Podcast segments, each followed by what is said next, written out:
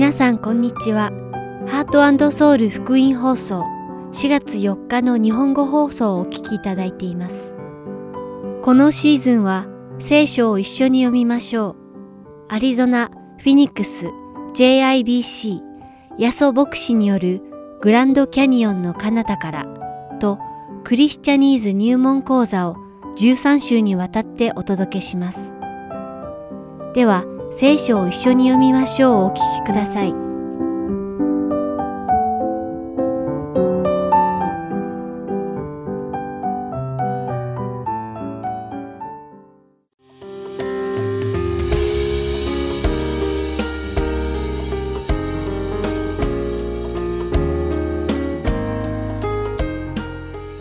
皆さんこんにちは。聖書を一緒に読みましょうのお時間です。お相手はダイヤモンド優子がお送りします。前回は、コロサイ人への手紙から、私たちクリスチャンは知恵にあふれ、恵み深く、親切な言葉によって、周りの人たちにイエス・キリストの福音を伝えていくべきであることを学びました。今回から2020年第2シーズンに突入しましたが、この第2シーズンは、使徒の働きを皆さんと一緒に読んでいきたいと思います。さて、イエス様はこの世に降臨され、3年の間、交渉外を送られた後、私たちすべての罪人の罪のあがないのために十字架の上で死なれました。しかし、神様はイエス様を死から復活させてくださり、イエス様はその後、40日もの間、弟子たちと共に時を過ごされ、神様が預言者たちを通して言われたことは、すべてが遂行されたとおっしゃいました。そしてイエス様は、再度この世を去られる前に、弟子たちにある約束をされました。使徒の働き一章八節にそれが書かれています。しかし、精霊があなた方の上に臨まれるとき、あなた方は力を受けます。そして、エルサレム、ユダヤとサマリアの全土、および地の果てにまで私の証人となります。このイエス様の最後の約束は、精霊が弟子たちに降りてきたとき、弟子たちには力が与えられ、エルサレム、ユダヤとサマリアの全土、および地の果てにおいて、イエス・キリストの証人になるというものでした。それまで数々のイエス様の御言葉が実現するのを目の当たりにしてきた弟子たちは、このイエス様の約束も必ず実現すると信じました。なぜなら、イエス様がおっしゃったことで実現しなかったことは今までに一度もなかったからです。使徒の働きでは、イエス様の数々の約束がどのように実現していったか、つまり、どのように精霊が弟子たちに降りてくるとか、どのように弟子たちがすべての地においてイエス・キリストの証人になるかなど様々なことが実に詳しく記録されています。この使徒の働きの著者はルカの福音書を書いたルカだと言われています。今回皆さんと一緒に読み始めるこの使徒の働きではイエス様の最後の約束通りイエス様によって送られた精霊がどのように弟子たちに降りてきて、どのように彼らの信仰が強められ、またどのように弟子たちがイエス様の証人になっていったかを学ぶことができます。イエス様の御言葉が実際に実現することを目の当たりにすると、イエス様の御言葉が最後の日までずっと実現することを信じないではいられないはずです。皆さんがこの使徒の働きを読み、当時の弟子たちの中で働いていた精霊を学び、また同じ精霊が私たちの中にも内在していることを強く実感し、感謝できることを願います。それでは、使徒の働き一章を読みして、今日の聖書を一緒に読みましょう終わりたいと思います。テオピロよ、私は前の書でイエスが行い始め、教え始められたすべてのことについて書き、お選びになった人たちに精霊によって命じてから天に上げられた日のことにまで及びました。イエスは苦しみを受けた後、40日の間、彼らに現れて、神の国のことを語り、数多くの確かな証拠を持って、ご自分が生きていることを人たちに示された。彼らと一緒にいるとき、イエスは彼らにこう命じられた。エルサレムを離れないで、私から聞いた父の約束を待ちなさい。ヨハネは水でバプテスマを授けたが、もう間もなくあなた方は精霊のバプテスマを受けるからです。そこで彼らは一緒に集まった時、イエスにこう尋ねた。主よ、今こそイスラエルのために国を再興してくださるのですか？イエスは言われた。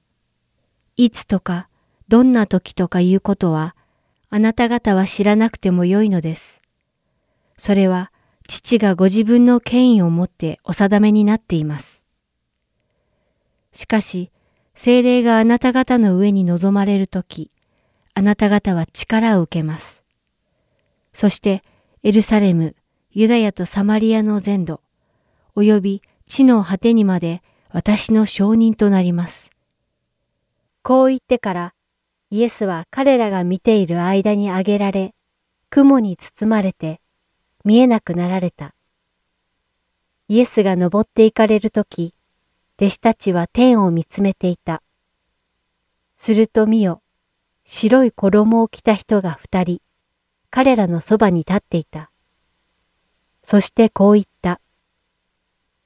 ガリラヤの人たち、なぜ天を見上げて立っているのですか？あなた方を離れて天に上げられたこのイエスは、天に登って行かれるのをあなた方が見た時と同じありさまで、またおいでになります。そこで彼らはオリーブという山からエルサレムに帰った。この山はエルサレムの近くにあって、安息日の道のりほどの距離であった。彼らは町に入ると、泊まっている屋上の間に上がった。この人々はペテロとヨハネとヤコブとアンデレ、ピリポとトマス、バルトルマイとマタイ、アルパヨの子ヤコブと熱心党員シモンとヤコブの子ユダであった。この人たちは、婦人たちやイエスの母マリア、およびイエスの兄弟たちと共に、皆心を合わせ、祈りに専念していた。その頃、120名ほどの兄弟たちが集まっていたが、ペテロはその中に立ってこう言った。兄弟たち、イエスを捕らえた者どもの手引きをしたユダについて、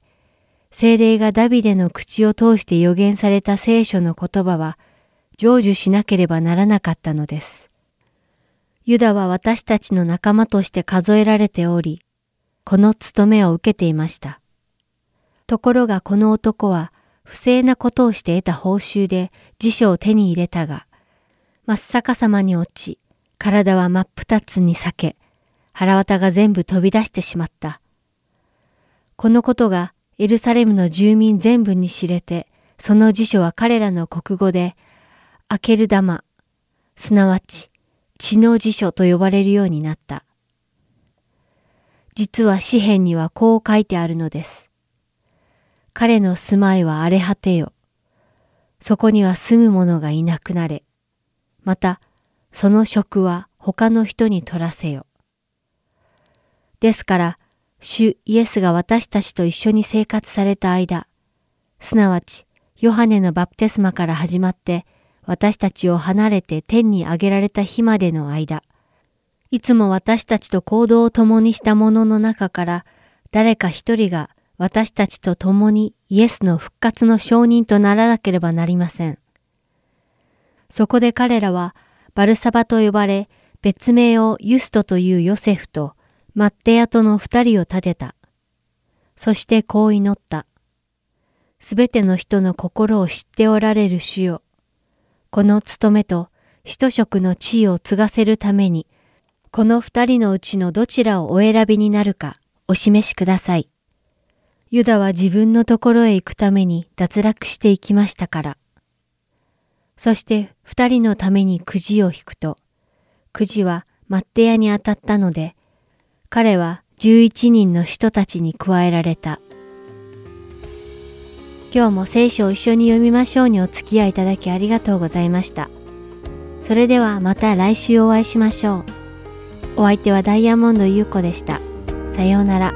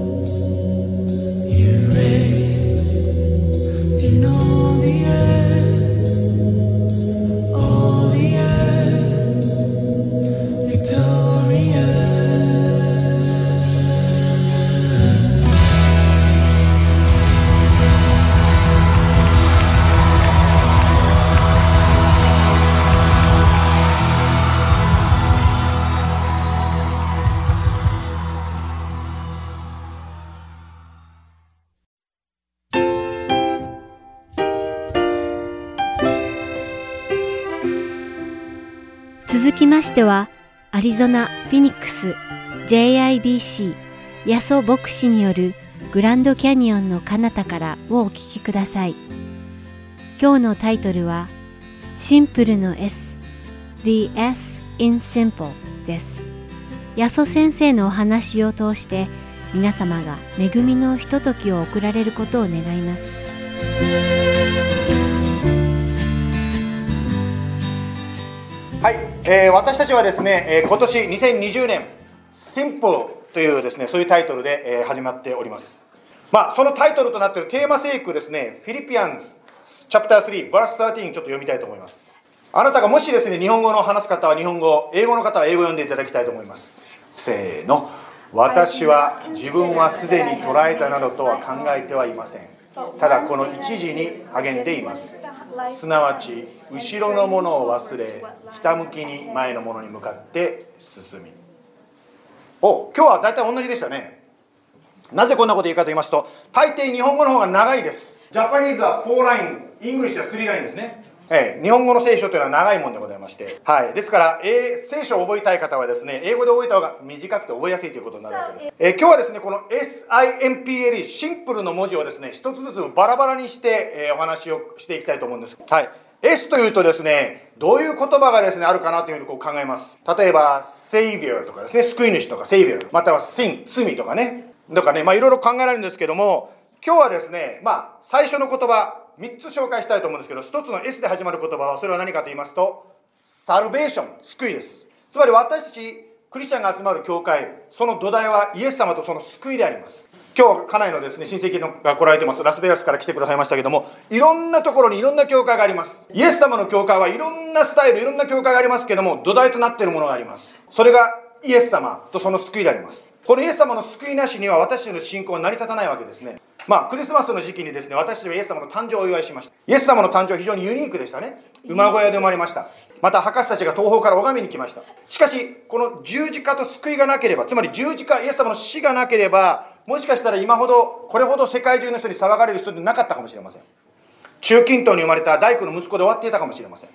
しかし、聖書に書かれている30歳から3年半のその人生の中で、素晴らしいことが起こったわけですね。そしてその最後、つまり十字架の死が世界を変えたわけです。これはですね、キリスト教とか信じる信じない関係なくですね、世界を変えたということがイエス・キリストの死から現れております。というのは私たち今2020年というふうに数えますよね。どうしてこの2020年という数字が出てくるんですか？イエス・キリストと関係してるからこの2020年という数字が出てくるわけ。まあ英語では2020年、AD2020 年って書きますね。AD。AD とは何ですか？これはラテン語であのドミニ、我らの主の都市という意味であります。我らの主という意味はキリストの都市という意味であります。なぜかわかりませんが、世界中の人たちは今、キリストの誕生、キリストの人生を基準にですね、世界の時を数えています。私の名前はヤソと言いますね。ラストネームヤソと言います。昔ですね、日本ではキリスト教のことをヤソ教と言っていました。そう、ヤソ教。こんな漢字を書くんですね。はい。ですから、キリスト教をヤソ教とこう言ってたわけです。ですから私がですね、初めての方だってですね、名前はって聞かれてヤソですって言うとですね、こう言われるんですよ。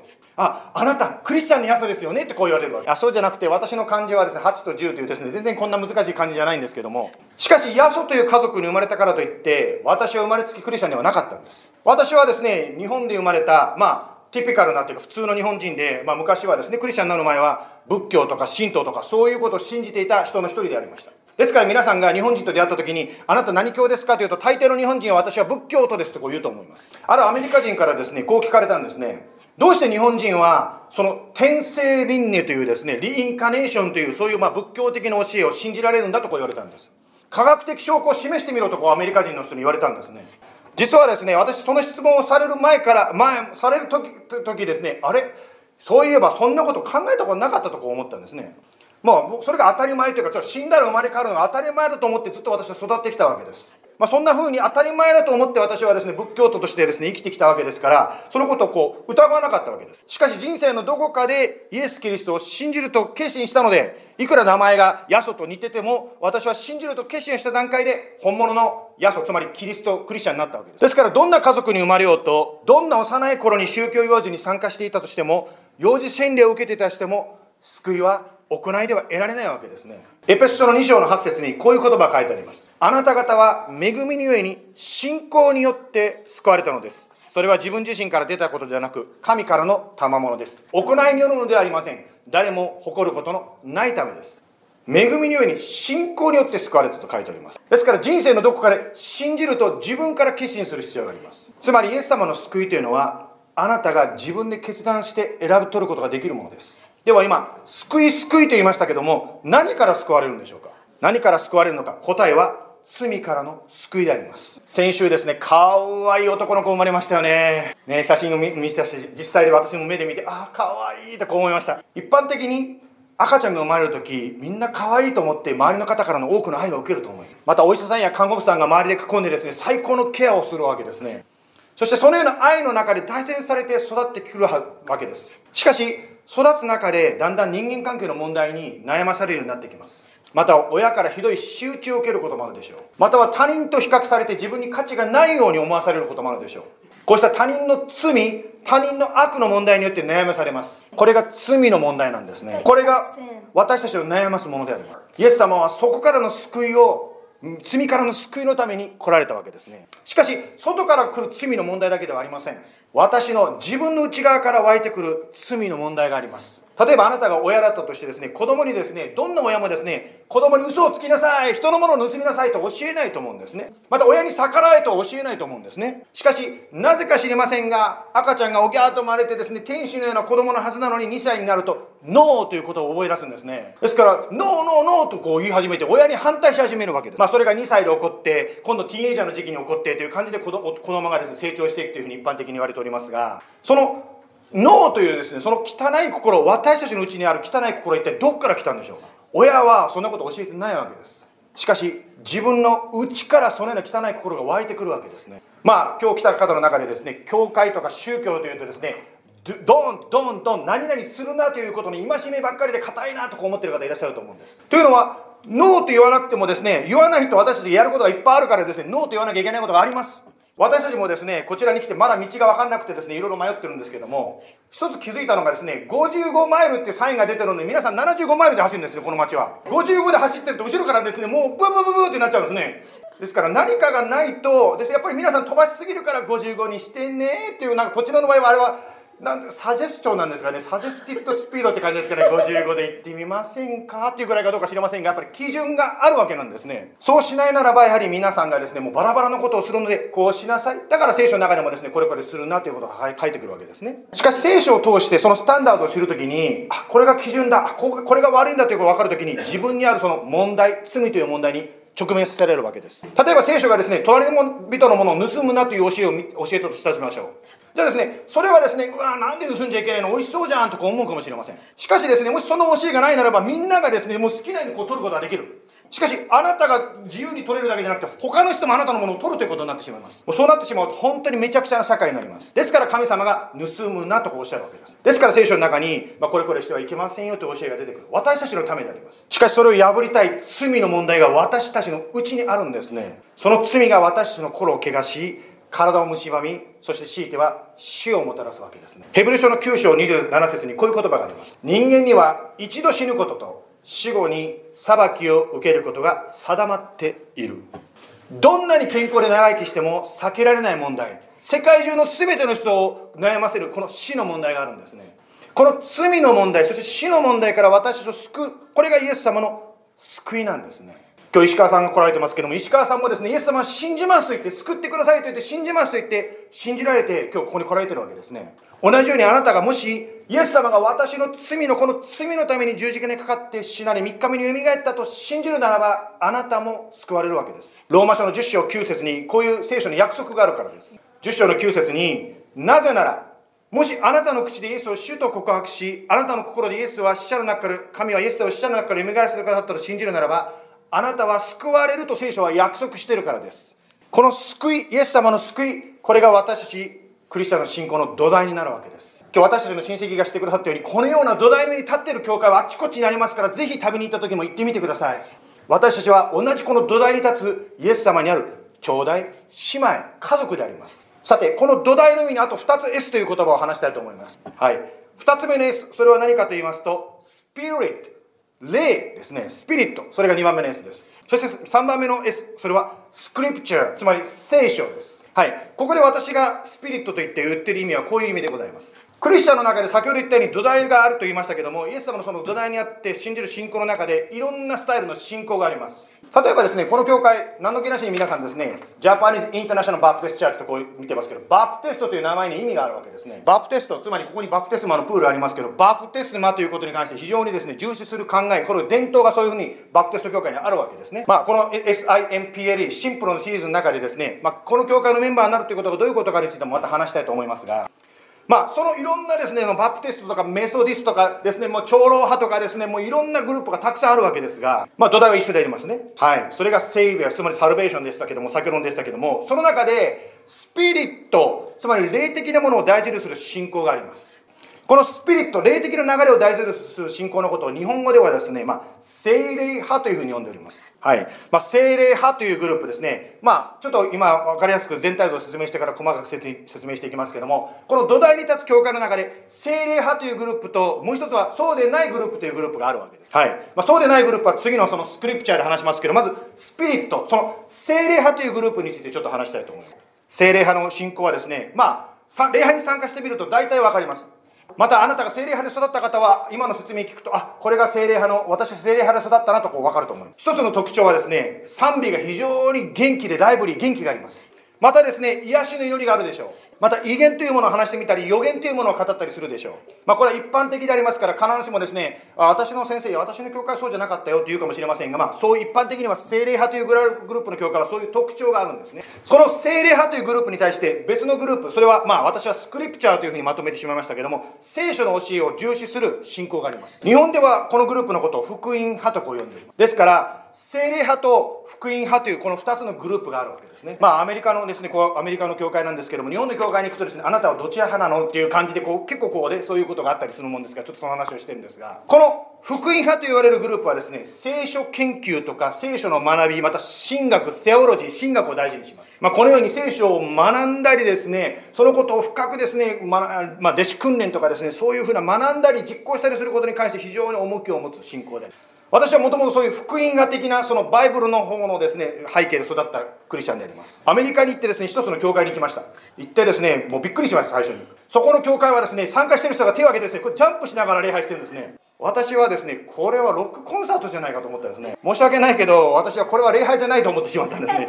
まあちょっと前まではですねこのように精霊派のグループと福音派のグループの違いというのは礼拝に出てみたらこう分かったわけです。精霊派のグループは賛美してると手を挙げますまあもちろんそういうと、いや、私はそういう教会って手を挙げませんという方いらっしゃるので、今は一般的なステレオタイプの話をしてますけど、一般的には、精霊派の教会に行くと分かるのは、賛美してる時に手を挙げるわけですね。なぜこんな話を礼拝で私はするんですか？というのは、どちらも必要だということを言いたいわけなんです。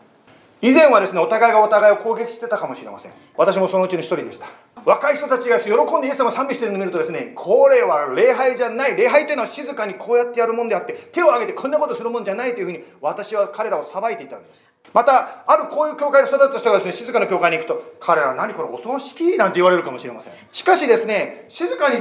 音が外見的に静かもしれませんけど心は燃えているんです。まるで人の性格のようであります。ある人はですね、もう賑やかにですね、うわーっとこうやりたい。もう美味しいもの食べるとですね、うんえこれっていう感じでもう表現したい。ある方は非常にこう、まあ、静かな方がいらっしゃる。美味しいもの食べても、美味しいですね。いいんです。両方必要なんです。今日ですね、賛美チームの中でですね、ちょっと今日は私、愛さんにですね、愛さんに普通しないことを私は愛さんに頼んだんです。彼女はいつもはこのついたての後ろに隠れてですね、まあ、隠れてるわけじゃないんですけど、愛さん、まあ、ついたての後ろでドラえもんをこう叩いてる方ですよね。でもですね、私ある時にまあワーシップのコンサートにいた時にですねなんか綺麗な声が聞こえてきたの後ろから横から。誰が歌ってんだろうと思ったんです、まあ、横には愛さんがいたわけですけどでも私は愛さんはドラム叩いてる姿しか知らないのにいや愛さんじゃないよな誰だろうと思ってこうキョロキョロしてたんですね。分かったことは愛さんは歌うのがお好きだということが分かったんですね。そこで私はですね彼女をちょっと前に引っ張り出して、ちょっと今日はあなた歌ってくださいというふうにですね彼女を前に引っ張り出したんですね。もちろんですね、性格上ですね、あんまり人前でですね、このマイク持って歌う、そういう苦手な方もいらっしゃると思います。しかし、自分の持ってるものを持って、そのまま神様に捧げればそれでいいわけなんですね。また、ある方はですね、非常にこう、突然、スポンティニアスにですね、何かこう計画するのが好きです。また、ある方は計画や秩序が好きです。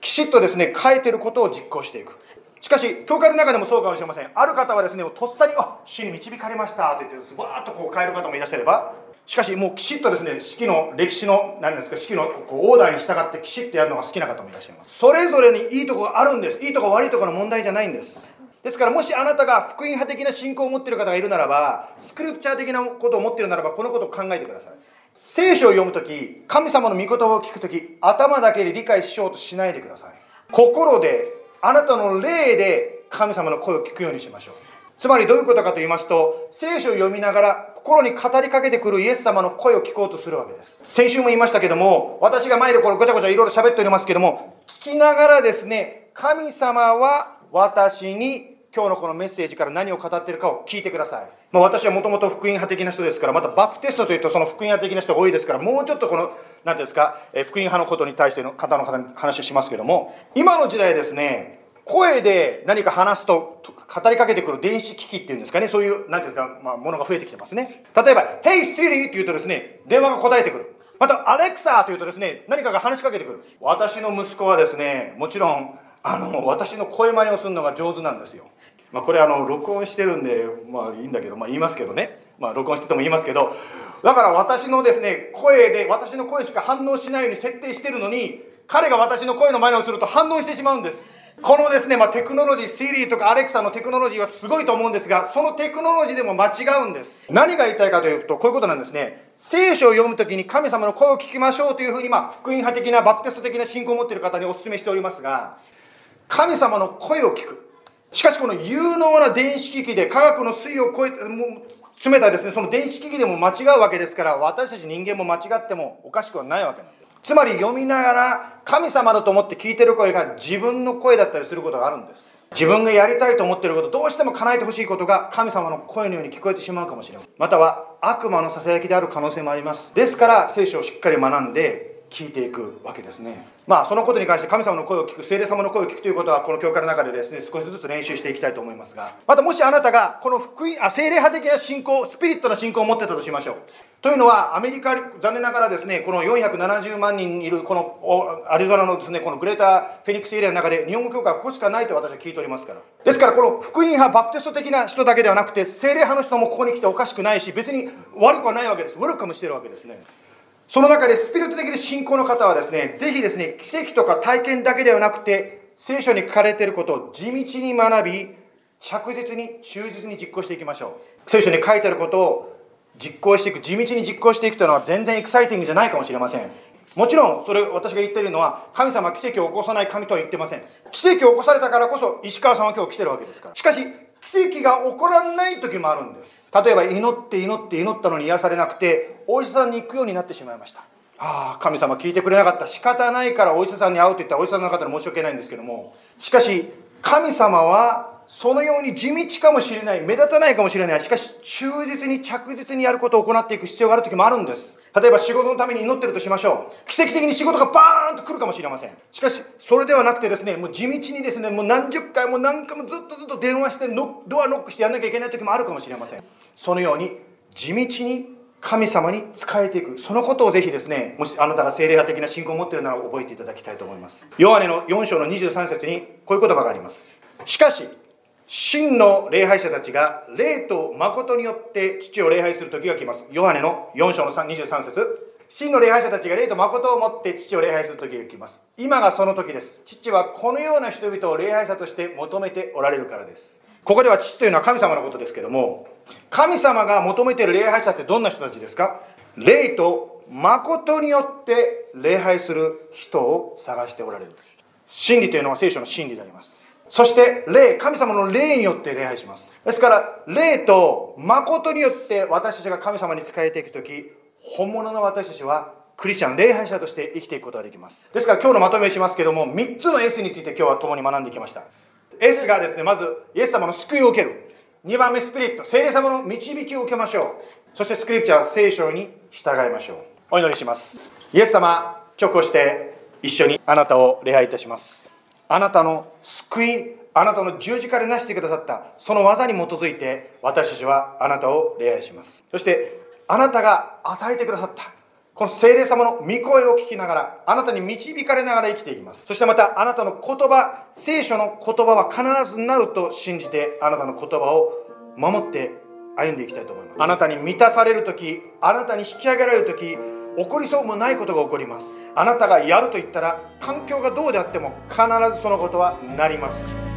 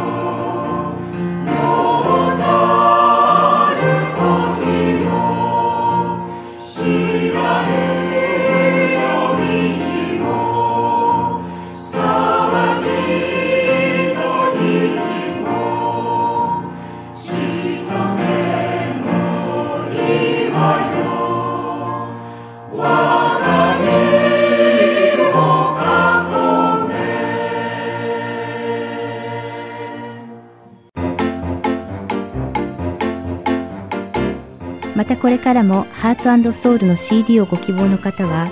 ハートソウル .org at gmail.com heart and seoul.org アットマーク gmail.com までご連絡ください。ご連絡いただき次第送料無料にて送らせていただきます。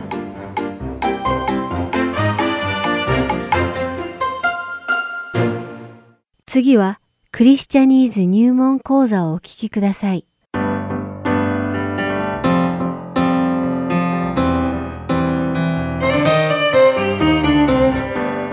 皆さんこんにちは。クリスチャニーズ入門講座の時間です。お相手は関係子です。今日も一緒にクリスチャンが使う独自の用語について学んでいきましょう。さて、今日のクリスチャニーズは執事です。辞書によれば、執事とは貴族、富豪などの大家にあって家事を監督する職、またはその人とあります。聖書に出てくる執事という言葉の語源は、ギリシャ語のオイコモスで家庭管理人という意味があります。もちろん、管理している家庭は、執事のものではなく、執事が雇われている主人のものです。執事は家庭に関するすべてのことを管理しています。では、イエス様が執事について何とおっしゃったのかを、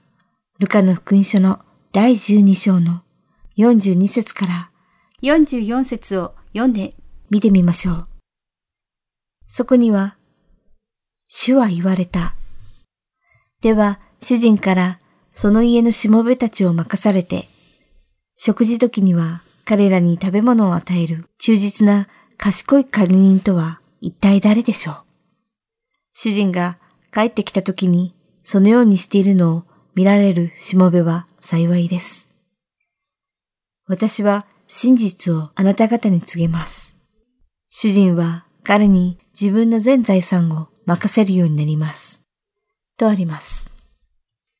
ここでイエス様がペトロにおっしゃっている内容を見ると、この文の中では管理人と訳されていますが、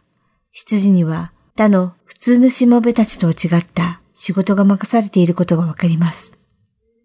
羊は主人の財産やしもべたちの管理を任されているだけではなく、主人が留守の時には、その主人が帰宅するまで家庭に関するすべての管理をも任されているのだと、主イエスはおっしゃっています。創世記の第39章の4節から6節で、ご存知のようにヨセフは奴隷として売られ、エジプト人ポティファルの家に連れてこられました。そこでポティファルはヨセフを執事に任命し、家と財産のすべてを彼に管理させました。聖書では私たちクリスチャンを七時と比べています。ペテロの手紙第一、第四章十節から十一節には、それぞれが賜物を受けているのですから、神の様々な恵みの良い管理者として、その賜物を用いて互いに使い合いなさい。語る人があれば、神の言葉にふさわしく語り、奉仕する人があれば、神が豊かに備えてくださる力によって、それにふさわしく奉仕しなさい。それはすべてのことにおいて、イエス・キリストを通して神が崇められるためです。栄光と支配がいよいよ限りなくキリストにありますように。アーメン。とあります。また、テトゥスへの手紙の第一章七節から九節には、監督は神の家の管理者として非難されるところのないものであるべきです。わがままでなく、短気でなく、酒飲みでなく、喧嘩好きでなく、不正な利用を求めず、かえって旅人をよくもてなし、善を愛し、慎み深く、正しく、経験で、自制心があり、教えにかなった信頼すべき御言葉をしっかりと守っていなければなりません。それは健全な教えを持って励ましたり、反対する人たちを正したりすることができるためです。と書かれています。このように私たちクリスチャンは神様の羊なのです。私たちを取り巻く環境や財産、そして人々はすべて神様が私たちに委ねてくださったのです。そして神様はそれを許されています。ですから私たちクリスチャンは主のご再臨の時まで任されたすべてのことを神様の身胸に従って管理していかなくてはなりません。私たちが良き羊のなり、神様が私たちに委ねてくださったすべてに感謝して生きていけることを願っています。では、また来週クリスチャニーズ入門講座でお会いしましょう。